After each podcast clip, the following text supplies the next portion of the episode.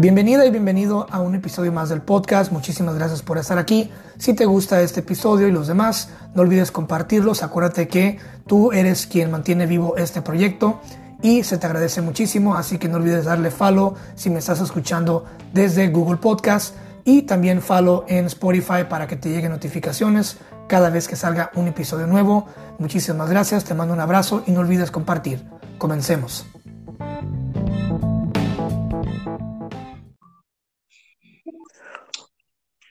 Familia, estoy muy emocionado porque el día de hoy tengo a un invitado único. Obviamente todos son únicos, pero eh, hoy van a tener la oportunidad de escuchar y de ver lo que es y cómo se piensa y cómo se trabaja dentro de una torre de control con mi invitado y amigo Leandro de Rosso desde la hermosa provincia de Córdoba, Argentina. Muchísimas gracias por estar en mi podcast. Agradezco cada segundo de tu tiempo, hermano. Gracias por estar aquí. Cristian, querido, muchas gracias por esta bella oportunidad para poder eh, llevarle de alguna manera con palabras más eh, sencillas a toda esa gran comunidad que te sigue y que te va a seguir siguiendo en esta segunda temporada. Celebro y felicito todo, todos tus logros. Muchas gracias, muchísimas gracias. Y pues sí, esta segunda temporada inició con el pie derecho, con grandes personalidades. Eh, voy a, quisiera humanizar un poco para los mortales que somos nosotros. Eh, muchas de las personas no, no volteamos a ver hacia las, hacia las torres de control y, y pasan totalmente por desapercibidos. O sea, abordamos el avión, volamos, aterrizamos, pero casi nunca volteamos a ver hacia la torre de control y, siento que, pasa por desapercibido la gran importancia que, ustedes tienen eh, para este, este, este ámbito. ¿Por qué crees que pase eso? Mira, eh, es una función, es una actividad, es una profesión que pasamos en el anonimato. Muchas veces creen los turistas, los pasajeros en general, de que em, la función máxima es del piloto. Y por ahí no toman eh, connotación de eh, la función tan importante que, que tiene. Y algunos amigos y familiares me dicen, ¿quién es y qué hace un controlador de tráfico aéreo, Leo?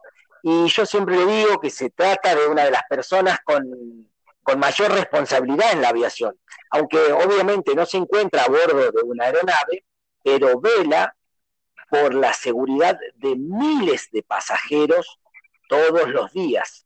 Entonces, cuando hablo de un controlador de tránsito aéreo, me refiero a que es la persona responsable de supervisar el vuelo de los aviones, controlar el tráfico aéreo y asegurarse que cada aeronave mantenga segura con relación a otras. Eh, el controlador de tráfico aéreo lo hace a través de instrucciones precisas que dan directamente a los pilotos de los aviones y también eh, se asisten, se apoyan a través de herramientas como los radares que vendrían a ser una, nuestra mano derecha, como para que la gente pueda entender. Eh, y de esa manera permitimos que a lo largo del mundo haya vuelos que aterricen, despeguen, crucen entre ellos de, diferentes localidades, de diferentes provincias, de diferentes países, eh, de la manera más segura, adecuada y eficiente posible. Eh, ayer un familiar me decía, eh, Leo, de transporte más seguro del mundo. Y yo lo vuelvo a confirmar y a reconfirmar que es y va a seguir siendo el transporte aéreo el medio aéreo más seguro del mundo por los altos estándares de control de seguridad que tienen todas las dependencias, pasando por la, carrera y la función que tienen los pilotos, la carrera y la función que tienen los controladores de tráfico aéreo, no así como sucede a veces en la vida misma, la cantidad de accidentes que se dan de forma marítima o de forma terrestre, cuando uno va manejando, ve un ovni, ve un colectivo de autos, camiones, en fin. En cambio, en la parte aérea es tan, tan seguro este servicio que cuando genera un incidente o un accidente, allí están todos los medios, todo el día hablando de eso, que genera tanto eh, conmoción a la gente, ¿no? Sí. Eh, obviamente estás consciente que, muchísimas vidas dependen, pues, de tu labor. Eh, un, descuido minúsculo puede ser fatal. Estamos hablando de cientos de muertos. Y tienes alguna especie de ritual, alguna especie de, como, sí, de ritual para antes de entrar a la cabina a trabajar. Eh, sí, suelo dedicarme un, par de minutos, un, pequeño break de 15 o 20 minutos, a veces media hora antes de escuchar música para relajarme. Y también es muy importante estar hidratado en el puesto de control, que uno pueda tener toda la conciencia situación lo más agradable posible. ¿sí? Es importante tener buena adicción, el poder tener húmeda la boca, el poder estar atento, el cuerpo, el sistema en sí tiene que estar hidratado de la mejor manera posible. Eh, bueno, preguntas comunes ¿no? que tengo yo de, pues de pasajero. Eh, en, un, en, un, lenguaje eh, sencillo, ¿por qué es que ocurren las, las turbulencias? Bien, con respecto a, las turbulencias, eh, hay muchas veces se suele hacer eh, eh, algún tipo de, bromas cuando dicen que es lo único que no puede controlar literalmente las personas que realizan esta tarea maravillosa de controlar el espacio aéreo.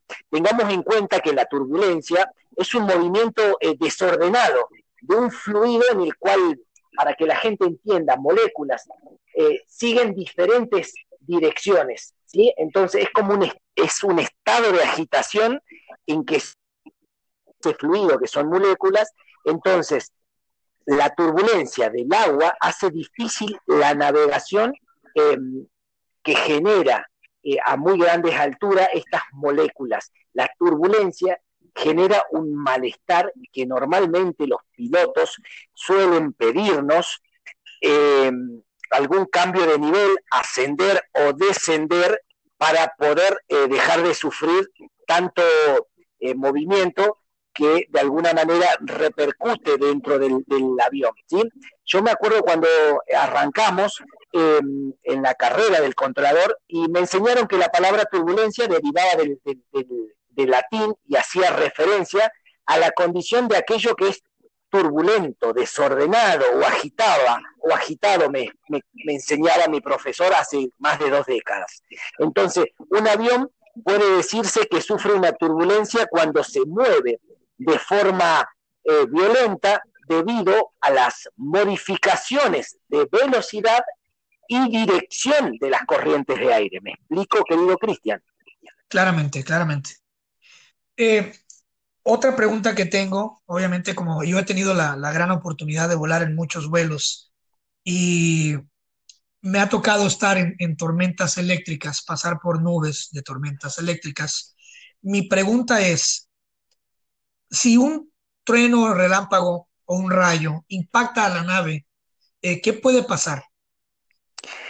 Mira, puede llegar a tener eh, grandes em, problemas a la hora de seguir navegando la aeronave, pero no al punto de que genere un accidente. Hoy la mayoría de los, de los eh, aviones o los pájaros de metal, como suelo llamarles yo, em, están eh, fabricados para absorber cualquier impacto eh, de un fenómeno natural, como en este caso se da cuando hay tormentas eléctricas y, rayos, ¿sí? la gente tiene que quedarse tranquilo, más allá de que tiene algún que otro movimiento y aparte visualmente a veces uno levanta la, abre la ventanilla para poder ver lo que sucede afuera, em, es y va a seguir siendo em, el medio de transporte más seguro del mundo, indistintamente de que los rayos puedan golpear un avión, pero generalmente no causan daños.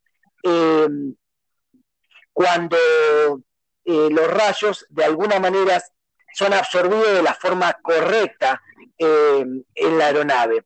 Puede llegar a darse un ejemplo, por ejemplo, que en la punta de la nariz o en la cola el, avión actúa como, digamos, una, una, una jaula protectora que permite que haya como un sistema de pararrayos a lo largo del avión, pero sobre todo en la punta de la aeronave, en la nariz o en la cola, que actúa como un sistema de jaula, cosa que eso, cualquier rayo a lo largo de la estructura de la aeronave, no sea dañino, sino que lo absorba de la mejor manera posible.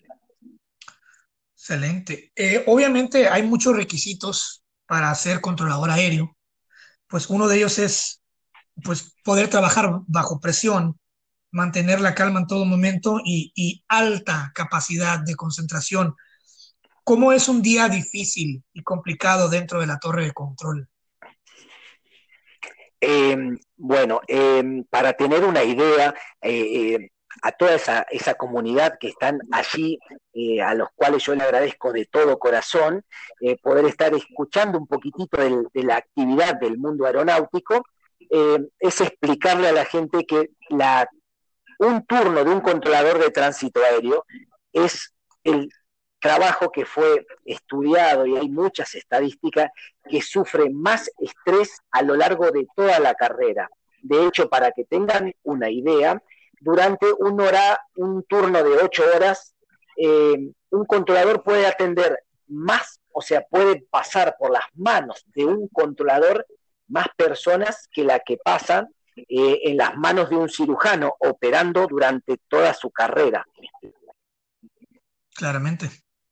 Bien, entonces la responsabilidad es muchísimo, el grado de estrés es mucho, por eso es que lo ideal, el periodo de vida útil de un controlador, sea 15 años, 20, en algunos países, dependiendo de las normativas, pueden llegar a ser 25, pero lo ideal es que dentro de los 15, 20 años esa persona ya se sienta realizado eh, como eh, profesional y continuar en otros estratos dentro del mundo aeronáutico sin la necesidad de estar expuesto. ¿sí?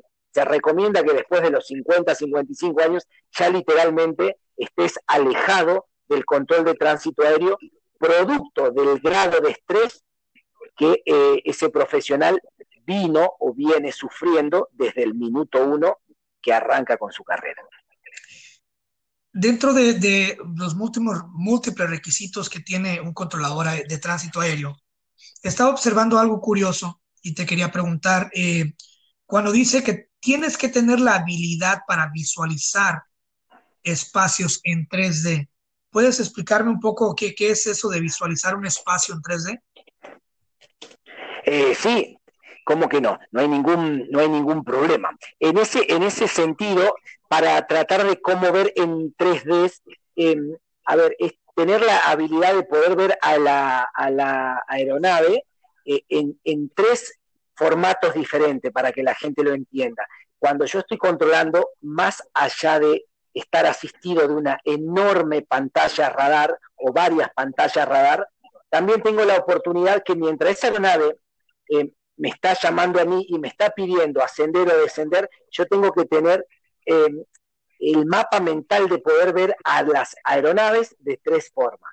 Supongamos que yo la tenga en la mano y tenga la, la habilidad de ver a la aeronave de arriba, de costado y desde abajo, para saber cómo va a interactuar conmigo la aeronave, hacia dónde se dirige, cuál es la actitud, cuál es la performance de esa aeronave, porque es la única forma de que yo pueda brindar un servicio eficiente, pero a la vez eficaz. ¿Me sigues? Correctamente. Bien. Eh, a, qué distancia de, digamos que cuando despega uno, un avión de, tu aeropuerto, a qué distancia esa torre de tu torre de control le pierde el rastro? ¿A qué distancia en kilómetros o, metros de altura le pierde la, le pierde el rastro de comunicación y entra a lo que es el radar aéreo. Bien, para tener una idea, lo que es el controlador de, torre de control, todo aquel turista que suele a veces divisar la torre de control, eh, cerca del área terminal donde va a, usar su, vuelo, em, un aeródromo o un aeropuerto tiene, dependiendo los lugares, las ciudades, los países, un promedio de 20 a 30 millas. Cuando hablamos de una milla para llevarlo a, la, vida normal de, de, las personas, una milla equivale casi a 2 kilómetros. Entonces, cuando decimos 15 millas, tenemos una cobertura de 30 kilómetros alrededor de ese aeropuerto que el controlador de tierra y de aproximación tiene poder y gestión. En un centro de control de tránsito aéreo, un centro de control de área donde hace a grandes alturas, al ya no poder divisarlos de forma natural, nos asistimos, nos apoyamos a través de radares que son para poder seguir brindando el servicio de navegación. Ok, perfecto. Eh, he notado yo, he, tenido la oportunidad de volar de costa a costa. Por ejemplo, una vez volé de Los Ángeles, California, a Miami, Florida, en un vuelo de siete horas y media por medio. Eh, y estuve notando durante el viaje que a ciertas latitudes o a, ciertas alturas, eh, el avión iba a, cierta, a cierto millaje, a cierta velocidad. Eh, ¿Hay como algún límite de velocidad o hay, hay como carreteras imaginarias aéreas donde puedes ir a cierta velocidad?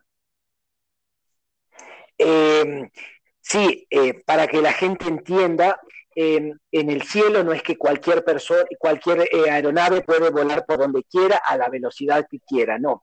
Son como enormes carreteras o autopistas de formas eh, invisibles, asistidas por eh, radioayudas y radares, que la aeronave está obligado a cumplir, a transitar por esas autopistas, como lo hace cualquier persona cuando agarra su auto camino al trabajo tiene que seguir una dirección, tiene que respetar un, semáforo, tiene que respetar una mínima de velocidad.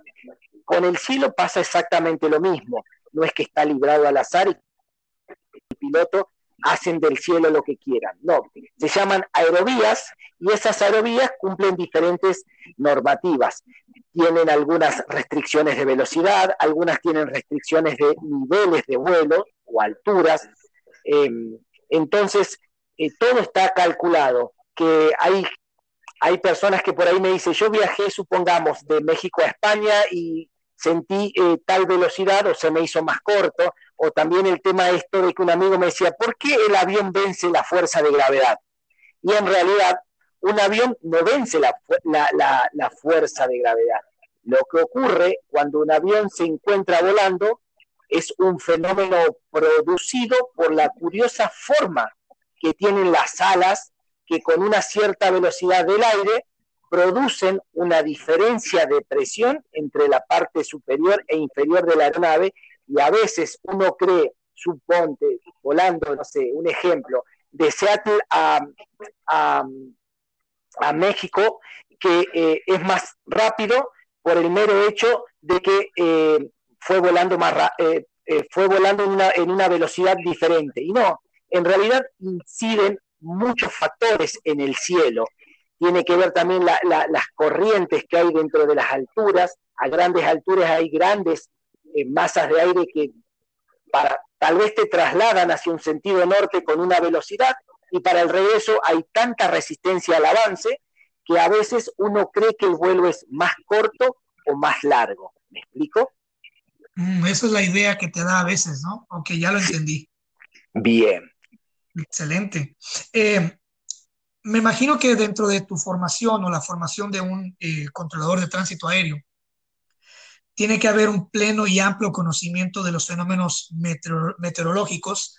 Eh, dentro de la cabina, dentro de la torre de control, ¿tienen ustedes como pantallas gigantes donde, donde ven en tiempo real los fenómenos meteorológicos y las condiciones? sí, es muy necesario, muy necesario para, para nosotros estar eh, con información precisa de los eh, fenómenos eh, meteorológicos, porque todo lo que sea la parte de fenómenos naturales en general, hay que tenerlo en cuenta porque es una forma de tratar de darle un servicio a los pilotos de la forma más segura posible, más allá que a veces los fenómenos naturales se comportan de una manera que es, creo que tal vez Dios pueda llegar a controlarlos, no aún la tecnología en, en, sí. Entonces es muy importante que nosotros tengamos mucha información precisa porque a veces tenemos frentes de tormentas, o a veces tenemos granizo, o a veces tenemos eh, algún alguna actividad reciente con, supongamos, con alguna erupción volcánica, si el aeropuerto puede pasar por algún lugar donde la aeronave sufra algún daño estructural por problemas de actividad volcánica o por o por caída de granizos, eh, la naturaleza en su máxima expresión, ¿verdad? Entonces tenemos que de alguna manera estar siempre atentos a que a ver cómo se comporta el fenómeno para generar incidente. Más aún grave lo que es un accidente. Tengamos en cuenta que el incidente es hecho relacionado que no se da un accidente, es el paso previo. Ya cuando hablamos de accidente ya vemos las partes tristes o complejas de la, del caso, ¿no? Claro.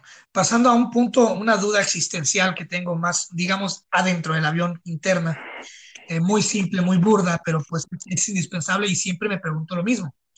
Eh, ¿Por qué en sí se nos pide al momento del despegue y, el, aterrizaje que se apague y que en todo momento se apaguen los, los celulares o se pongan en modo avión?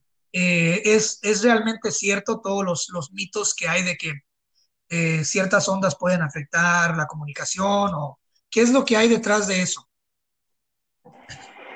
Mira, em, esto, es todo un tema eh, porque a veces la gente interpreta que a veces em, la parte aeronáutica exagera un poco, pero es importante apagar los dispositivos eléctricos cuando se viaja en un avión para eliminar las ondas de radio. Tal vez la gente no, no, no, conozcan o por ahí no tengan la necesidad de conocerlo, pero em, las ondas de radio eh, suponen un riesgo para la tecnología de la aviónica. cuando digo aviónica, es todos los instrumentos que la aeronave posee en, en la cabina, ¿sí? Entonces, las ondas de radio de los dispositivos electrónicos pueden no quiere decir que sea eficientemente o que sea realmente 100%, pero pueden interferir componentes vitales de los aviones y se pueden generar un incidente o una catástrofe mayor. Y la gente no entiende, la gente no entiende y al grado de que tuvieron que crear un modo de avión para los dispositivos, Exacto, y sobre todo eh, yo siempre hago hincapié que la gente, por más que haya volado muchísimas veces, siga prestando atenciones, primero por respeto y luego porque en el caso de que pasara algo grave, presten las, las indicaciones de las azafatas, de las aeromosas, porque hay veces que se le falta el respeto. Ellos están trabajando y hay gente que está sentada en el avión mirando tal vez hacia afuera mientras las aeromosas, las azafatas, suelen decirse, están generando ciertas tareas, brindando cierta información, y entonces la gente em, no suele prestar atención, ¿no? Entonces, por eso, em, cuando hablamos del modo avión, em, se popularizó el uso de, en los celulares, ¿no? Uno de los pedidos que los tripulantes de cabina realizan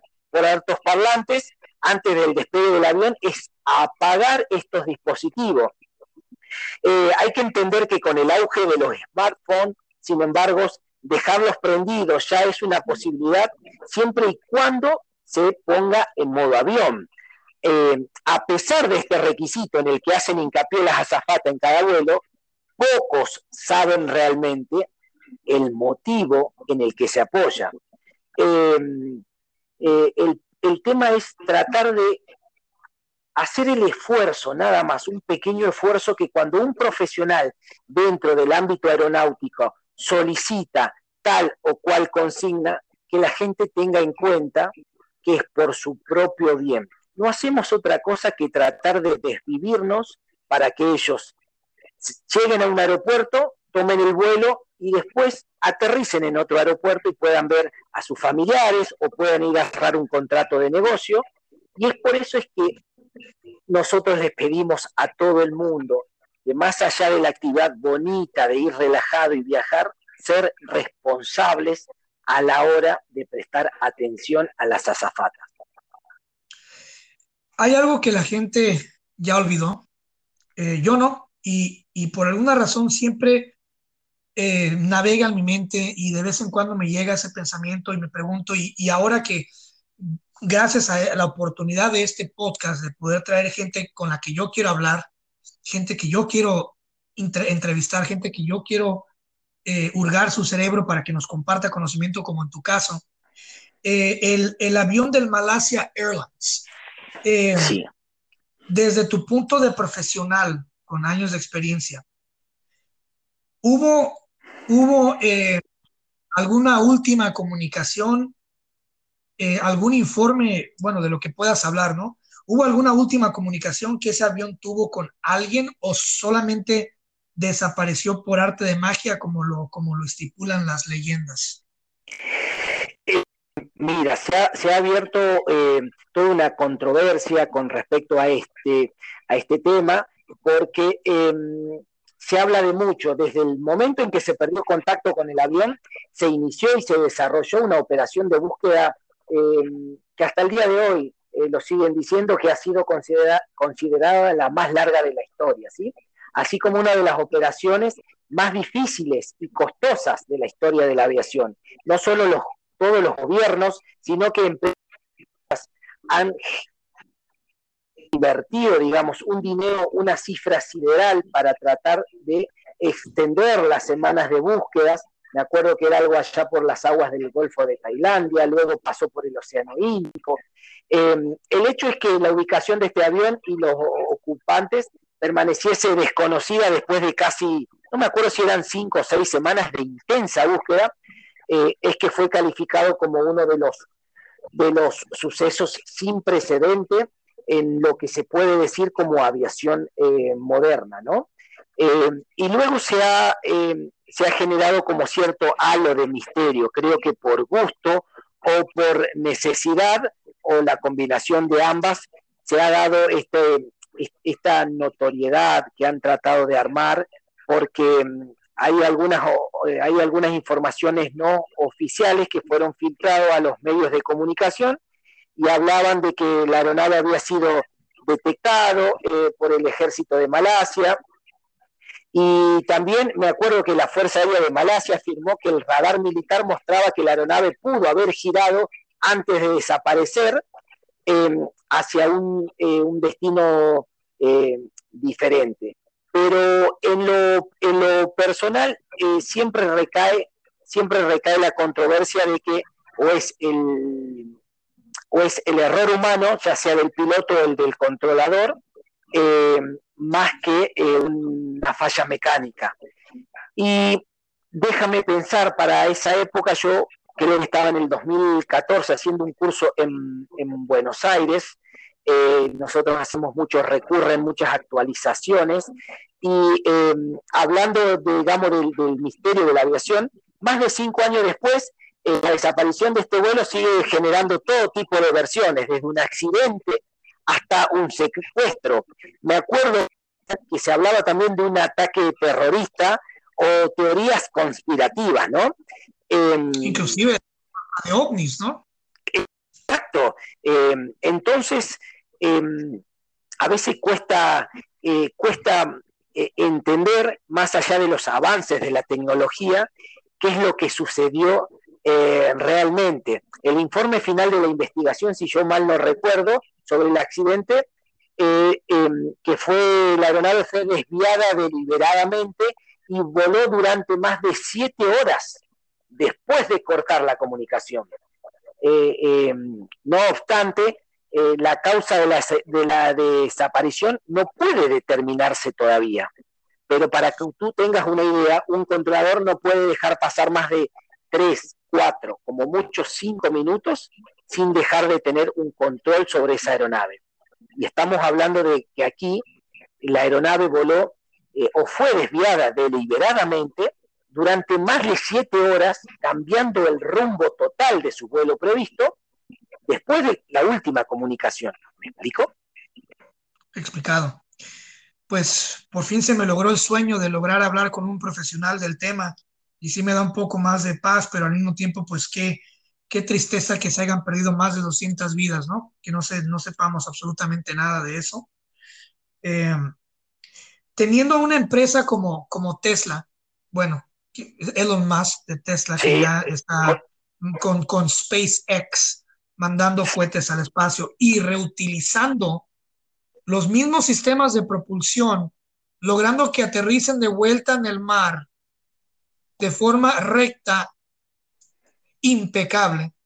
Yo me pregunto, ¿crees tú desde tu lado profesional, obviamente pues más que, el mío y, de muchas personas de la audiencia, ¿crees tú que en algún futuro se pueda con esto que ya está, que estamos viendo, si son capaces de regresar un cohete de propulsión eh, de forma impecable a una plataforma en el mar, ¿crees tú que en el futuro se pueda crear un sistema de pánico donde si fallan los, los motores o un, un, avión va a caer, en lugar de que caiga de picada hacia un destino fatal, ¿crees tú que puedan desarrollar o que la aeronáutica pueda desarrollar un sistema eh, como de propulsión de pánico que al momento de que de que vaya, en lugar de, caer de picada, se active un sistema de propulsión que haga que el, que el, que el avión logre descender de forma lenta eh, y pueda ser, digamos, que controlable a, algo que salve vidas? ¿Crees tú que eso pueda pasar o es demasiada ciencia ficción? Eh, no, no, yo creo que, que, dentro del avance de la tecnología en general, eh, se nota que toda la parte de innovación y el cuidado en sí pasa a través de la industria aeronáutica, más allá que en otros escenarios. Entonces, yo creo que en un futuro no muy lejano, me atrevo a decir, esta es mi humilde opinión, eh, que estamos muy cerca de seguir mejorando hasta un nivel casi perfecto, gracias a la tecnología, para que la, el vuelo de un avión siga siendo el transporte más seguro del mundo. Eso me da mucha, mucha felicidad, mucha emoción. Eh, pero bueno, eh, obviamente te tengo aquí de invitado porque no nos conocimos pues mediante esto de la aviación, sino nos conocimos a través de las redes sociales. Y ya desde hace un tiempo llevo observando tu material y me llamó muchísimo la atención que últimamente, ya desde hace rato, nos compartes, porque soy parte de esta audiencia, así como tú eres parte de la mía, nos compartes muchos mensajes de superación, de alegría, de positividad, de, apreciación humana hacia la vida, de, mucho eh, como budismo, mucho, mucho, eh, mucho valor espiritual. Eh, esta es una área que, apenas empezaste a, a conocer, es ¿Llevas algún proyecto aledaño de, dedicarte a la escritura, de publicar algo en algún futuro?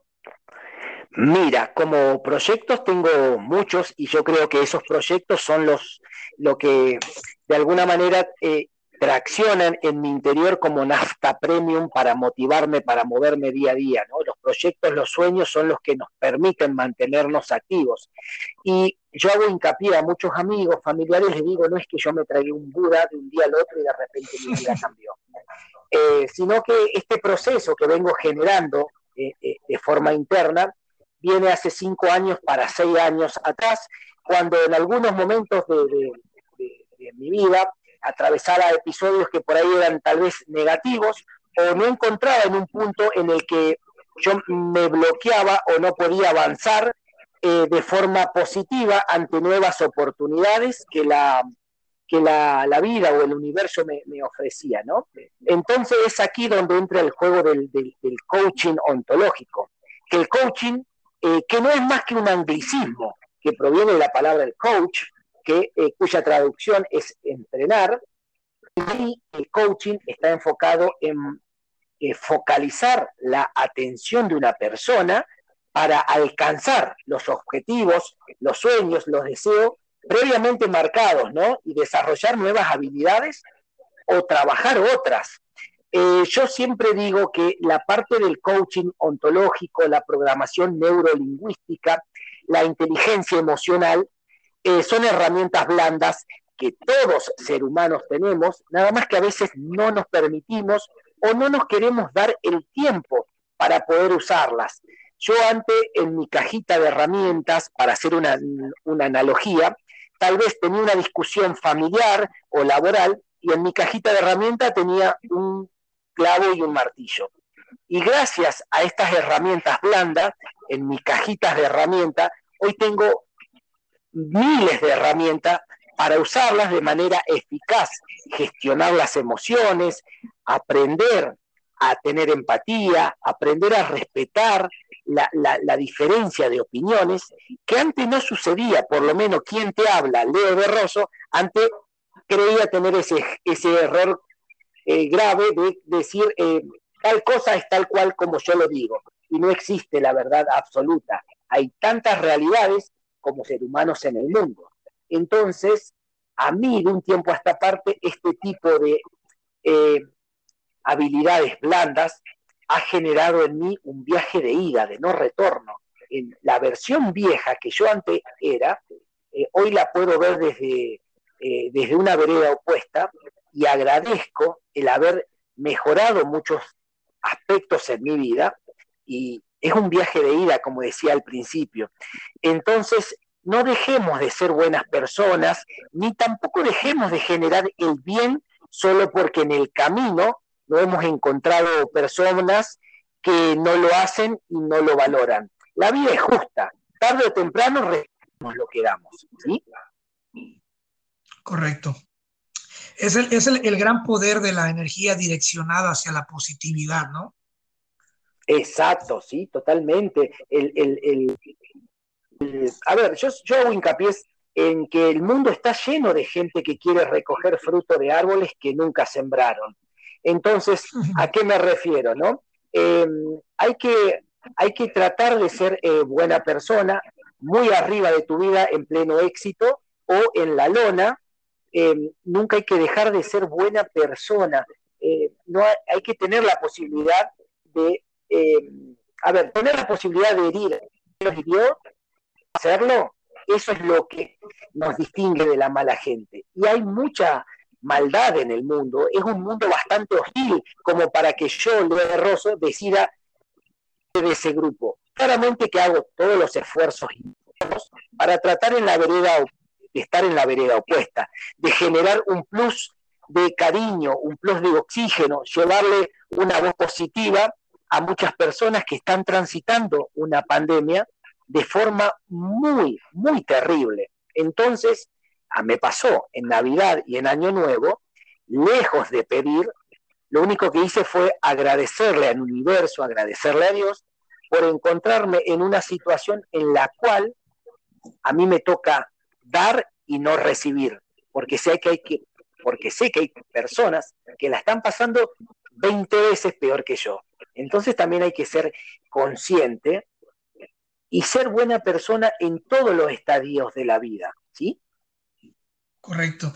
Hablando de llevar la voz a la, a la gente, el mensaje, eh, pasas de, escribir textos muy bonitos, muy positivos, que yo recomiendo mucho Obviamente cuando salga este podcast voy a poner todos tus links para que la gente te ubique, porque la gente debe de ver lo que tú haces, que es muy bonito. Eh, pasas a, crear esta, esta radioemisora donde pones música, pues obviamente muy, muy, muy buena, muy positiva, y das muchos mensajes, siempre bombardeando hacia la positividad. Eh, ¿Cómo se llama tu, tu emisora radial, tu, tu programa? ¿Cómo le pusiste?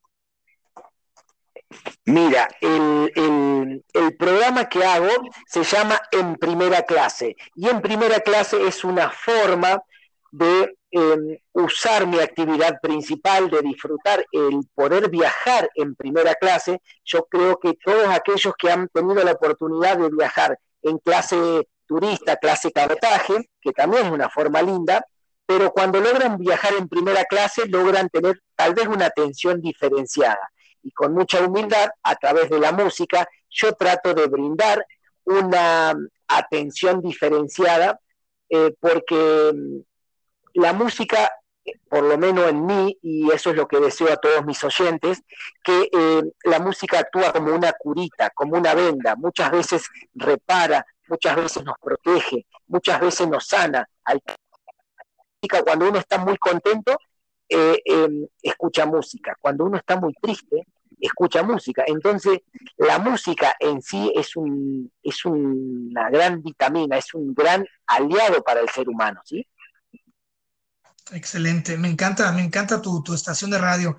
Tengo unas preguntas para ti, eh, porque obviamente cada cabeza es un mundo, un universo, y tenemos diferentes filosofías. Eh, para ti, Leo Leandro de Rosso. Sí. ¿Qué es el amor? Uf, qué pregunta eh, tan compleja para el ser humano, ¿no? Porque normalmente el ser humano a veces suele entender o comprender el, amor eh, cuando lo pierde. Qué, dicotomía, ¿no? Claro. Eh, y es, para mí el, amor tiene tres funciones. tres funciones. Tenemos la, la, fase de enamoramiento, digamos, eh, después tenemos la parte que todos vemos linda, el, efecto túnel. Eh, luego tenemos la parte de eh, aceptación, cuando aceptamos que esa persona tiene un montón de defectos y virtudes, pero así todo consideramos que puede ser, en este caso, hablando amor de pareja, puede llegar a ser sano, fructífero, continuar, ¿no? Y después está el amor maduro, ese amor sano que hay que entender que eh, esa persona amada no es ni un ángel ni un demonio, es tan simplemente, es tan común como uno, un simple mortal con sus defectos y sus verdades y sus virtudes. Pero en lo personal, el, amor es paciente, es bondadoso, el, amor no es envidioso, eh, eh, no se comporta con rudeza, el amor no es egoísta para mí, no se enoja fácilmente la persona que tiene amor en su corazón. Eh, el que tiene amor es imposible que puedas guardar rencor. El amor no, no se deleita en la maldad, sino que se regocija con la verdad. Todo lo disculpa, todo lo cree, eh, todo lo espera, todo lo soporta. El amor jamás se extingue siempre y cuando sea regado todos los días. Y cuando hablo de amor, puede ser amor propio, amor a un prójimo, amor al universo. El amor en su máxima expresión. ¿Me explico? correctamente. La, digamos que la última pregunta de la noche. ¿Qué te nace, qué te nace ahorita, en este instante, en este segundo del corazón, decirle a la gente que te, que te está escuchando? Eh, mira, eh, yo lo que insisto mucho es en, intentar todos los días eh, ser una versión mejorada de nosotros, en trabajar en, nosotros, en cada uno, en la forma interna. Después, si, si tenemos la oportunidad de mejorarnos como, como seres humanos ayudando al resto, perfecto, pero tenemos la obligación en tiempos tan hostiles de defender la alegría como que estamos en una trinchera, porque eh, yo no hablo de esta felicidad las 24 horas, pero que a lo largo del día la aguja de la emoción, de las buenas vibras, mira más hacia arriba, desde que me levanto hasta que voy a cerrar los ojitos, que detenerme con gente tóxica, con emociones y con, y con situaciones que no suman a mi vida, sino que restan. Entonces, trato siempre de pedirle a la gente que se tome un minuto en ese minuto para relajarse e entender que somos energías en movimiento. Entonces, esa energía que vamos a generar para nosotros mismos y para poder compartirla, que sea una, energía que se sostenga en el tiempo, que tendamos las manos, que revaloricemos, que volvamos a los viejos valores de nuestros abuelos, que no perdamos la insensibilidad en la calle, que tratemos de dar lo mejor de nosotros sin esperar nada a cambio. Mira, qué bonito, qué bonito, hermano. Pues ya, ya lo oyeron. Por eso es que yo traigo a gente así, aquí, para que ustedes eh, obviamente disfruten el, choque de mundos. Obviamente, eh, Leandro, ya desde, desde Argentina, yo aquí desde en este, en este momento en el que estoy desde, desde San Francisco, California, trabajando en este podcast. Y, es muy bonito y muy interesante. Y yo amo a toda la gente que nos escucha, amo todos los países de este continente. Y, mi meta es traer a alguien de todos los países de este continente a platicar aquí y espero que lo, logre, lo, lo logremos. Eh, Leandro no va a ser la última vez que lo escuchemos aquí. Créanme que con este amplio conocimiento y, sentido de espiritualidad que, tienes, Leandro, no va a ser la última vez que, te voy a tener aquí en el, en el podcast. Espero. Este podcast eh, tiene las puertas abiertas para ti. Y, gracias por estar aquí, por, por pasar a la historia con, conmigo y con la gente que, que, nos, que nos escucha y que nos escuchará. Eh, eh, yo creo que vencer a la muerte es, es, es quedarnos en los recuerdos, ¿no? Totalmente. Yo de todo corazón te agradezco a ti, a todas las personas em, que estén escuchando y que vayan a escuchar. Para mí también, ya le dije a mi producción que más adelante, con más tiempo, coordinaremos tu agenda con la mía, porque claramente me va a gustar tenerte en mi programa de radio. Lo mío es un género de rock nacional e internacional, algo de pop que también se complementa muy bien. Y voy a estar deseando poder entrevistarte porque tú también tienes muchísimo, muchísimo material y cosas lindas para comentarnos, tus proyectos, tus sueños. Hay mucha gente que te conoce de aquel lado del mapa y de este lado de Latinoamérica va a haber mucha gente que va a estar esperando, esperando tenerte en mi programa, querido amigo. Cuando gustes, aquí al aire, yo acepto la invitación, estoy muy honrado. Cuando gustes a la hora que gustes, cuando gustes, las veces que gustes, yo estoy abierto a que sigamos esparciendo, arte, el mensaje y estar presentes con cosas buenas y de valor. Eh, Leandro, muchísimas gracias, te mando un fuerte abrazo hasta allá. Ya tendremos la oportunidad, ciegamente yo creo en esto de que eh, pronto yo quisiera visitar Argentina, está en mis planes. Y, y, con muchísimo gusto me encantaría hacer una escala en tu aeropuerto, conocerte eh, irnos a, echarnos un asado, eh, unas carnes por allá, y, te mando un fuerte abrazo y, créeme que nos vamos a ver pronto. Y vamos, ese es el inicio de muchos proyectos. Te mando un fuerte abrazo. Estoy convencido, Cristian. Eh, extensivo el cariño, la admiración también hacia ti. Pronto te voy a tener, tal vez el mes que viene, si Dios quiere, en mi programa entrevistándote. Te voy a esperar en Argentina, te voy a llevar a conocer eh, una de las oficinas más bonitas del mundo, como yo le llamo, que es mi torre de control. También vas a tener las puertas abiertas de casa, donde te voy a hacer un asado argentino de puta madre. Uf, vámonos. Vámonos, ahorita agarro el siguiente vuelo. Pero por favor, cariños y estamos en contacto. Dios te bendiga siempre. Gracias, hermano. Un fuerte abrazo hasta la hermosa provincia de Córdoba, Argentina. No olviden compartir el, podcast con, sus amigos para que esto llegue a más gente. Y pues les mando un fuerte abrazo. Gracias por acompañarnos a mí y a mi amigo Leandro, que como ya vieron tiene un corazón inmenso. Y esto ha sido todo. Muchas gracias. Cuídense. Gracias por habernos acompañado en un episodio más del podcast. Si este podcast te gusta, Créeme que te va a encantar mi otro proyecto que se llama Pláticas Proféticas. Es un excelente podcast donde hablamos de cualquier tema sin tapujos y sin miedo a la censura. Nos divertimos mucho junto con mi amigo Francisco Andaluz, que es un ex militar de Estados Unidos, un excelente maestro de historia universal, y traemos temas de todo tipo a la mesa con la única finalidad de divertirnos, de que la pases bien, de que te relajes y que también te lleves algo valioso para tu vida. Así que los veo en Pláticas Proféticas, ya disponible en Spotify, Google Podcast, búsquenos como Pláticas Proféticas y ahí está